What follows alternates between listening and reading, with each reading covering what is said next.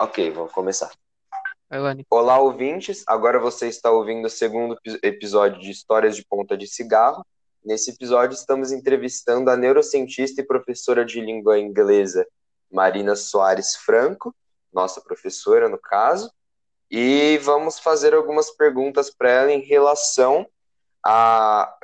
levando como base o personagem Pedro Bala, que é um jovem de 17 anos que sof- é um dos personagens de Capitães da Areia, que sofreu muito durante o livro, e a gente vai falar principalmente de um ato que ele cometeu, que seria um estupro que ele cometeu em uma cena.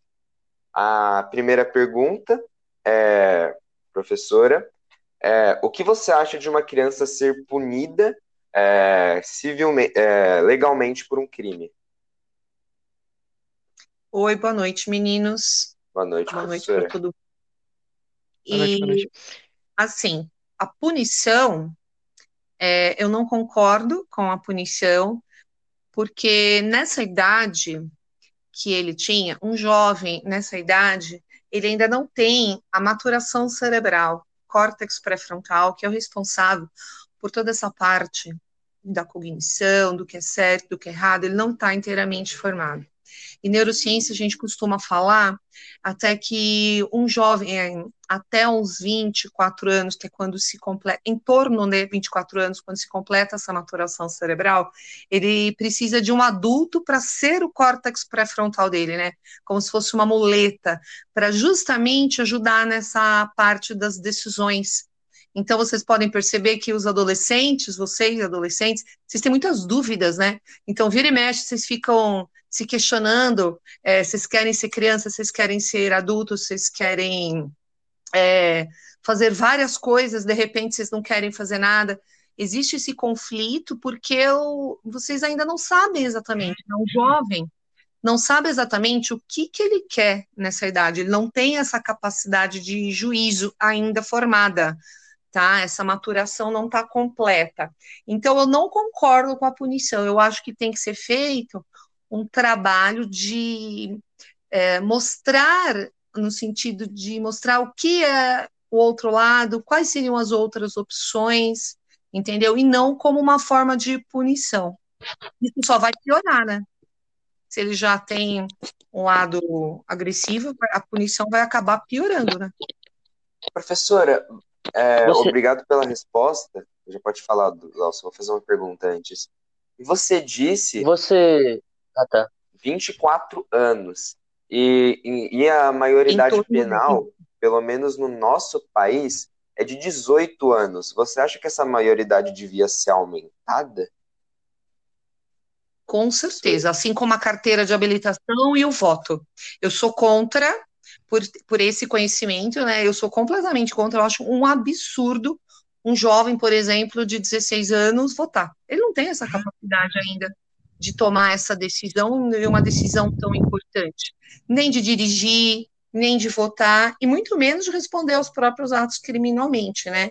Assim, existe toda uma questão social que envolve a vida, principalmente desses jovens que praticam crimes. Eu trabalho em escola pública e escola particular, vocês sabem, então eu tenho uma visão muito grande das duas realidades. E um jovem de escola pública, não todos, né, mas assim, geralmente esses que moram em periferia, em regiões mais carentes, é, eles são muito agressivos. Eles têm uma forma de ver a vida, eles não escutam, eles não aceitam. Então, por exemplo, eles entram para as drogas e eles não, eles não conseguem ver o outro lado, né? De como que existe, tipo assim, é como se existe, mostrar para eles que existe um outro lado da vida que não seja a violência e as drogas. Eles não conseguem entender. Porque é o universo que eles vivem, o mundo que eles vivem é assim. Então, eles não conhecem outro, outro mundo. Uh, no caso do, do Pedro Bala, já falando um pouco sobre ele, ele viveu na rua, né? Num ambiente extremamente é, de violência, onde ele não teve nenhuma orientação, ele não teve nenhuma oportunidade, ele não teve nenhum adulto praticamente orientando ele, né? Sendo, como diríamos, o córtex pré-frontal dele. Ele não teve essa orientação. Então, eles viveram meio na sobrevivência, né? Então eles precisavam roubar para viver. O estupro é uma consequência, porque os meninos geralmente, né, é, eles têm um ímpeto sexual, né? E eles não têm o que é certo e errado. Ah, se eu ver, se alguém fizer, eu vou fazer também. Eles não têm essa noção é, que aquilo não é certo, que aquilo está prejudicando uma pessoa, porque nunca ninguém explicou isso para eles. Eles não têm essa outra visão, vocês entendem? Existe um olhar, que o olhar deles é o da violência. Para eles, é certo estuprar, para eles é certo roubar. Eles não têm esse discernimento de que isso está errado, porque nunca ninguém ensinou isso para eles. Não tem quem mora na rua acha que aquilo é o certo. É, nós somos seres biopsicossociais. O que, que seria isso? Todos nós, todos os seres humanos. Nós temos uma carga genética, que é o nosso bio, temos o nosso psico, que é o psicológico, toda tudo que a gente já viveu, a nossa carga psicológica, emocional que a gente vive durante a vida, e o social. A gente não pode dizer que uma pessoa ela é biológica, que ela só carrega a carga genética. Não. O social e o psicológico eles influenciam demais numa pessoa. Eles mudam completamente uma pessoa. Se você pegar um, que nem eu falei, você pega um jovem da mesma, dois jovens da mesma idade, você pegar um que vive numa comunidade extremamente violenta, ou como esses meninos do Trapiche que moravam na rua, sempre tiveram que aprender a malandragem, né, para sobreviver. E você pega um jovem que tem uma família estruturada, que tem educação, que estuda em bons colégios. Apesar de ter a mesma idade, o social e o psicológico deles é completamente diferente. E isso vai fazer com que eles sejam pessoas completamente diferentes, não tem como você comparar. É óbvio que o jovem da, do, da rua, do, da comunidade mais violenta, ele vai ser violento. Ele vai ser assim, não tem como, ele não tem a outra visão de mundo, entenderam? Você precisa conhecer uma outra visão, você precisa conhecer um outro lado para você entender. Da mesma forma que o jovem que vive numa família estruturada, muitas vezes não entende o jovem da periferia não entende a violência dele, porque ele não tem essa vivência também dentro do social dele. Certo?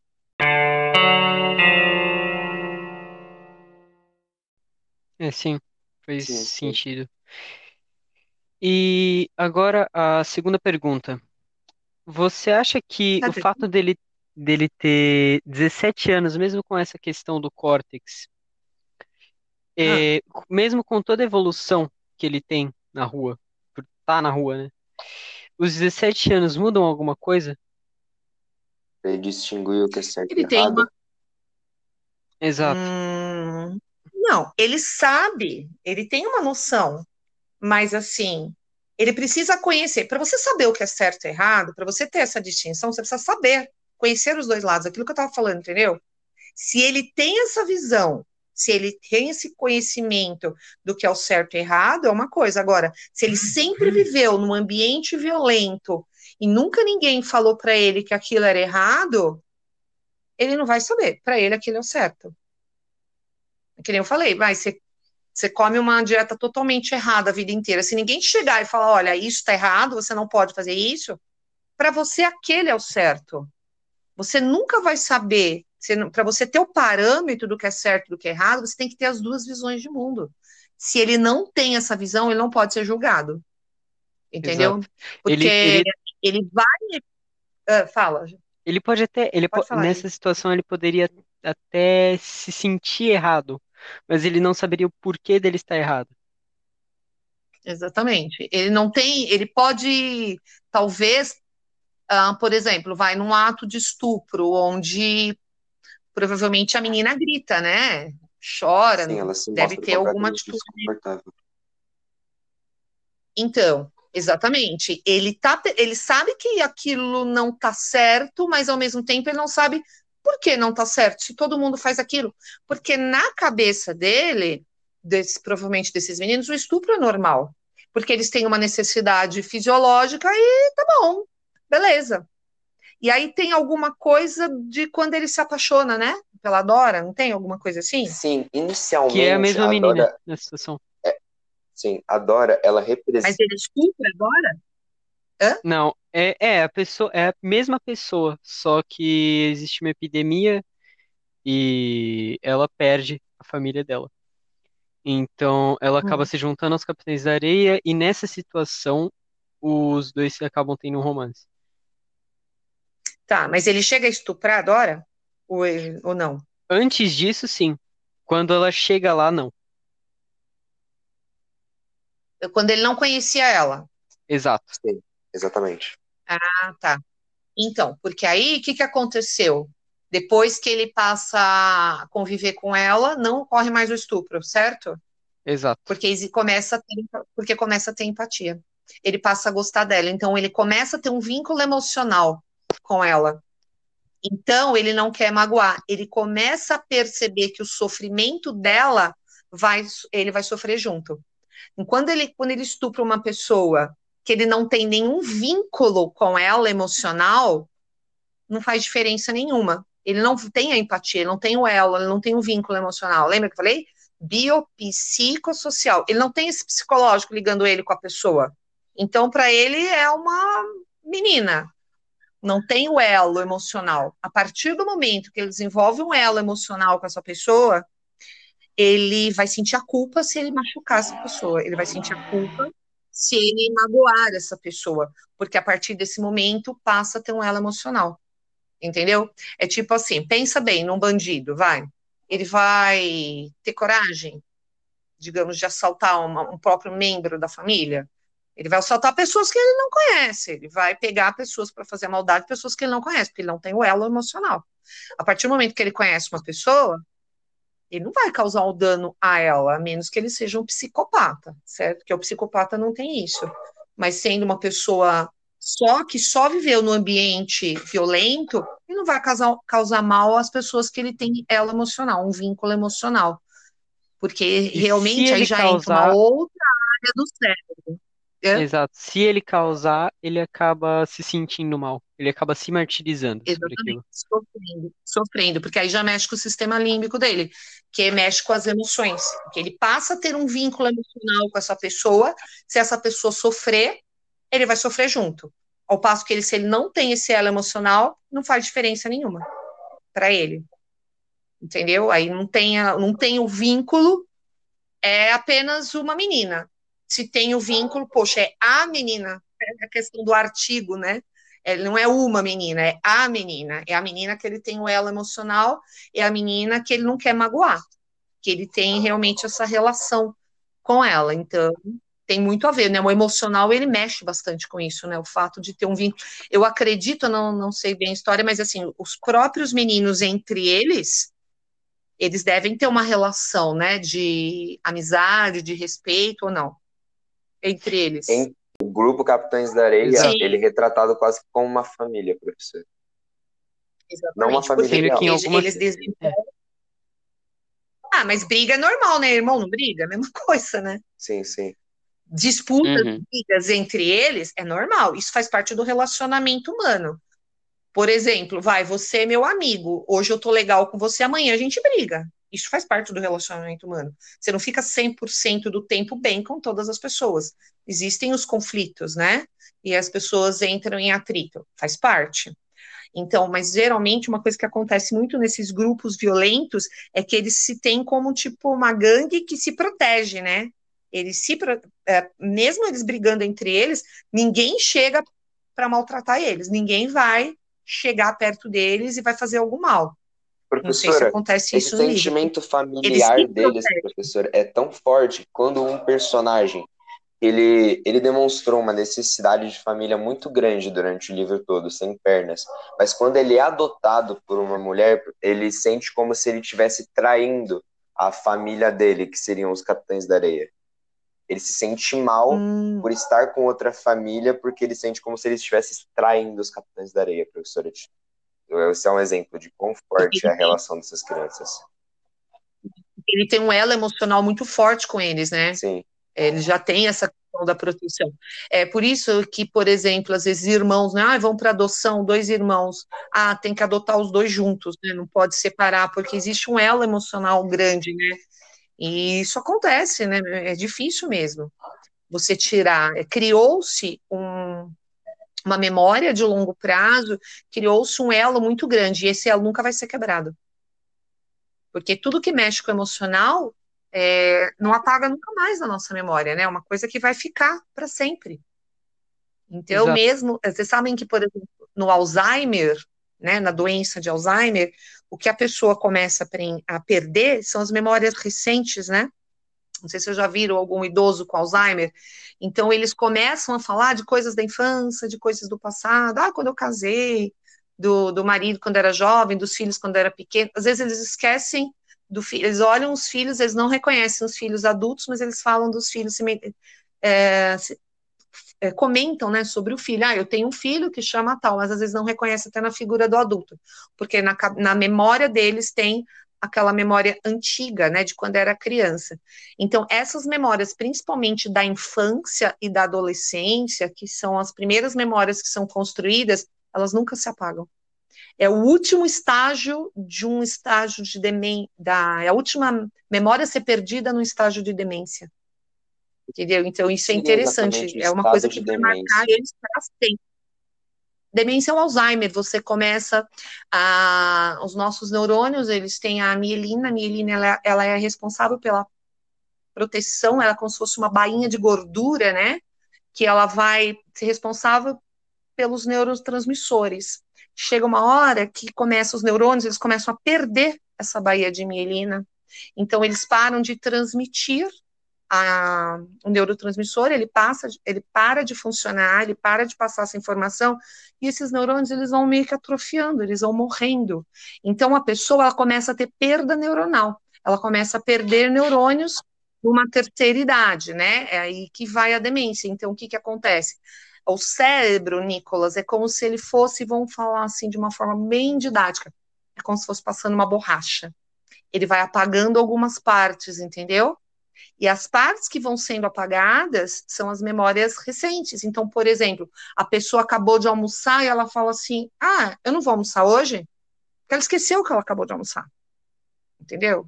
Ela vai esquecendo as memórias mais recentes, mais recentes, mais recentes, vai é como se o cérebro fosse apagando essas informações, mas aquelas informações lá do passado, da infância, são as últimas, aquelas vão ficando, vão ficando. É um processo do presente para o passado, começa a pagar o presente para depois, e não criam-se novas memórias, né? Chega um, um, momento que a pessoa não faz, ela não constrói mais novas memórias, porque tudo que acontece ela paga. Então não vai se formando novas memórias. Então esses jovens, eles vão carregar com eles essa infância triste, essa infância sofrida, eles vão carregar isso para sempre, como um trauma. Então, mesmo com uma reabilitação, mesmo que eles passem por um trabalho de conhecer novas profissões, de se integrar numa sociedade de uma forma mais honesta, isso nunca vai sair deles.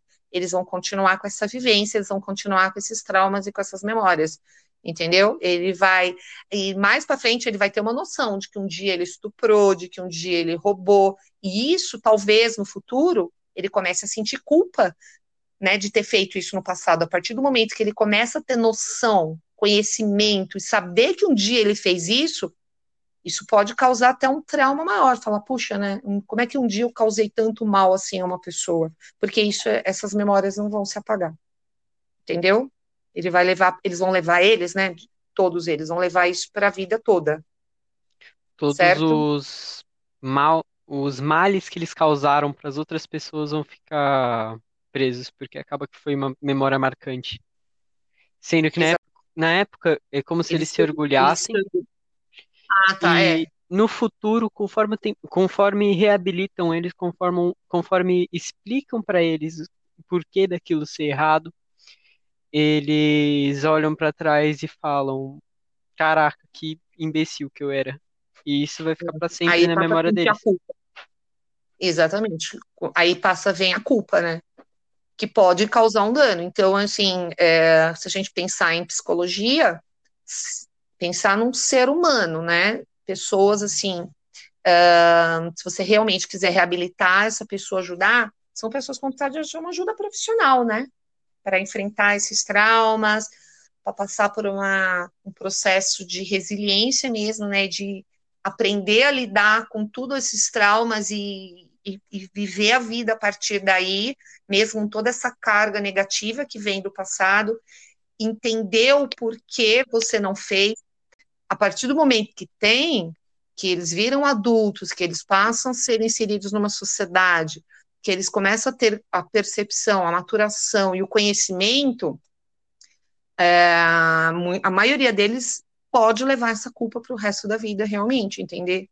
E podem usar de uma forma positiva para ajudar outras pessoas, ou pode carregar isso para a vida adulta como um trauma e ser é, é, carregado de problemas o resto da vida. Vai ser uma pessoa que vai ser infeliz. Então, como isso vai ser trabalhado nessa intervenção, a forma como vai ser feito, vai fazer muita diferença. É que nem, por exemplo, os caras que estão lá na. que são presos, né? Esses jovens que vão para a reabilitação, que é a Fundação Casa, né? Se eu não me engano que chama. Exato. Como esse jovem vai ser trabalhado dentro dessa fundação casa, o que vai acontecer com ele nesse período de reabilitação, até ele ter idade de sair, até ele sair, vai fazer muita diferença na vida dele.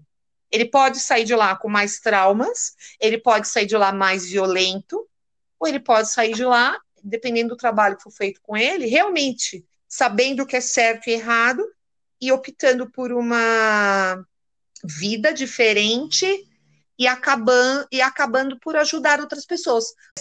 Mas, assim, depende muito da pessoa, né? É aquilo que eu falei. A estrada que ele vai seguir, o caminho que ele vai escolher, vai fazer toda a diferença. É o social, né? Com quem ele vai viver. Se o jovem passar a vida inteira, vai lá no trapiche, vivendo, se ele passar a vida inteira lá, vivendo lá, ele vai continuar com esses mesmos hábitos, se ninguém mostrar para eles que existe um outro lado.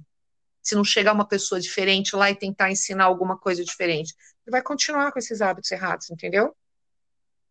Precisa Exato. ter o conhecimento. Se você não tem o conhecimento, você vai achar que aquilo é o certo.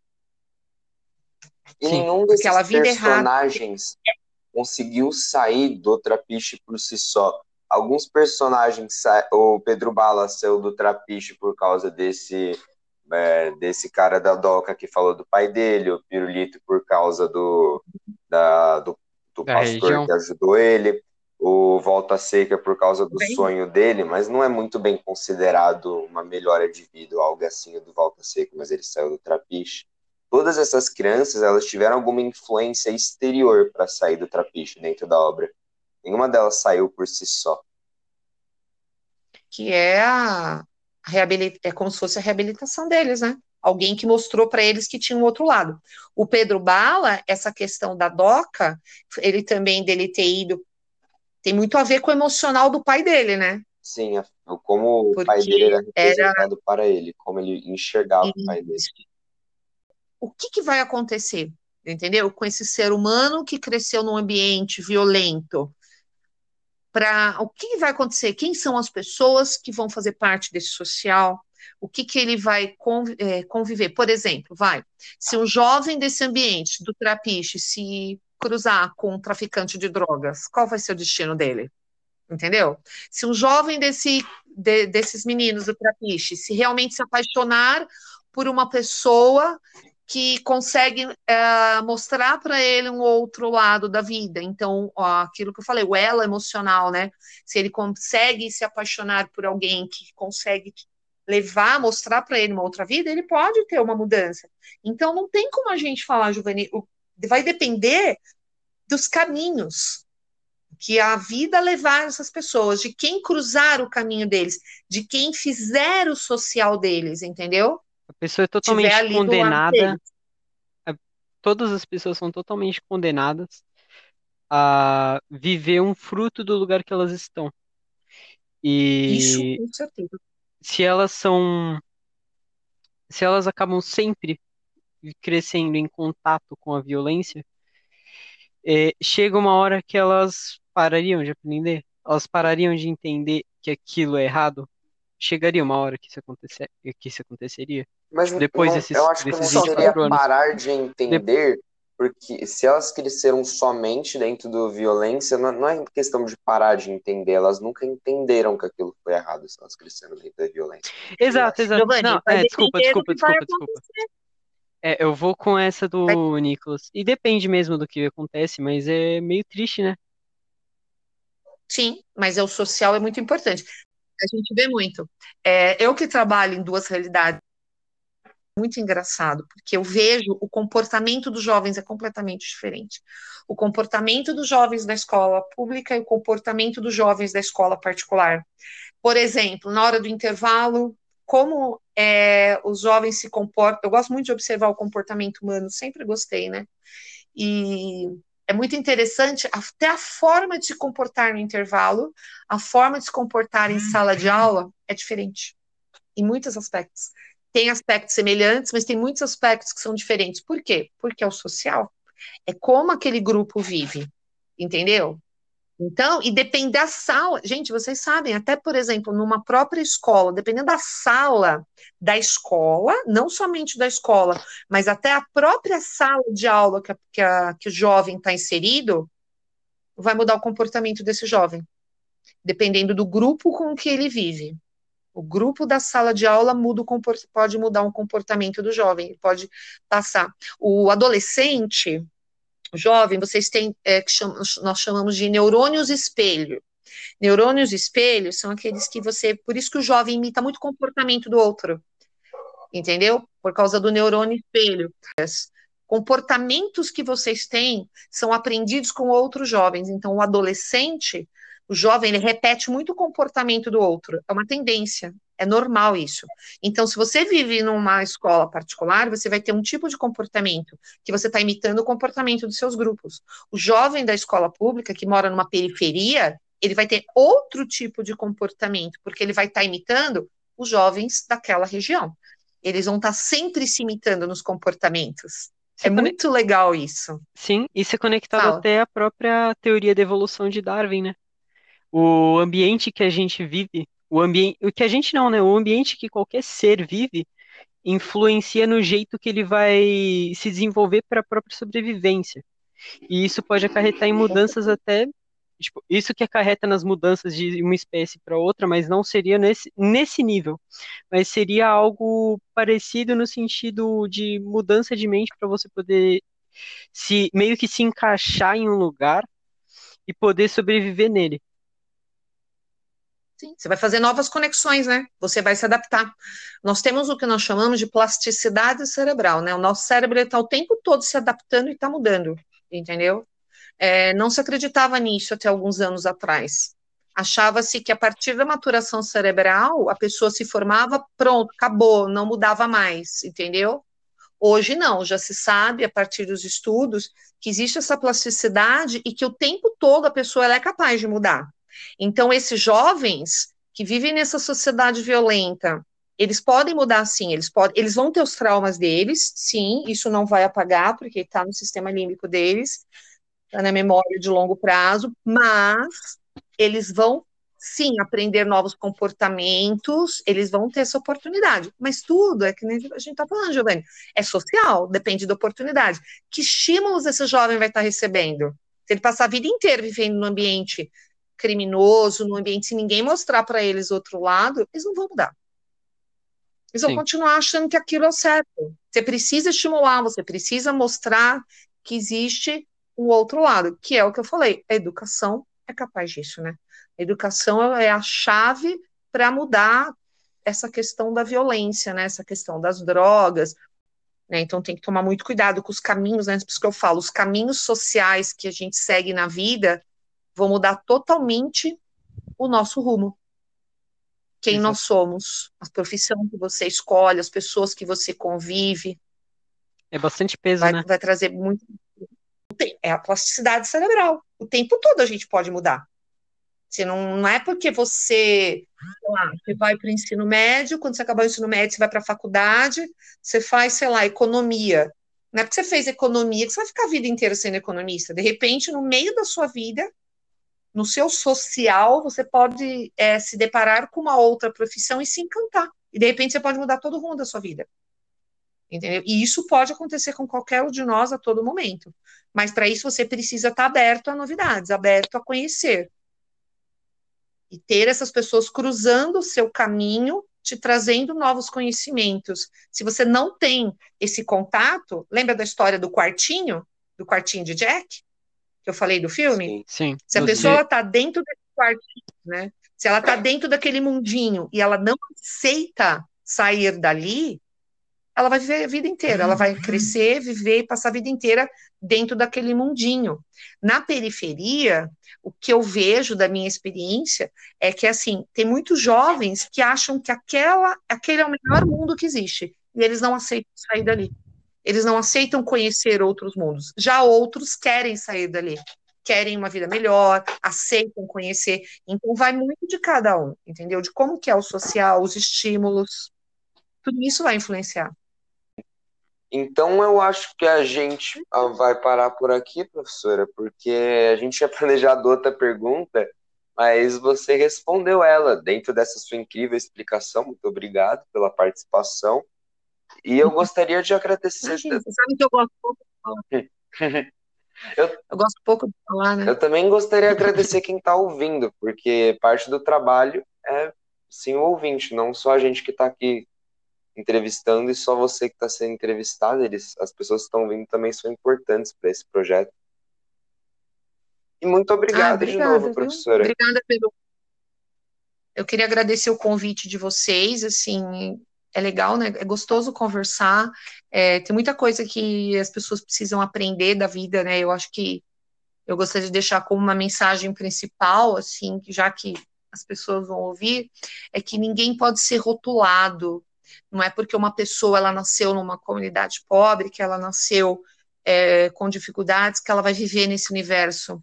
Ela não foi rotulada. Ninguém nasce com rótulo na testa.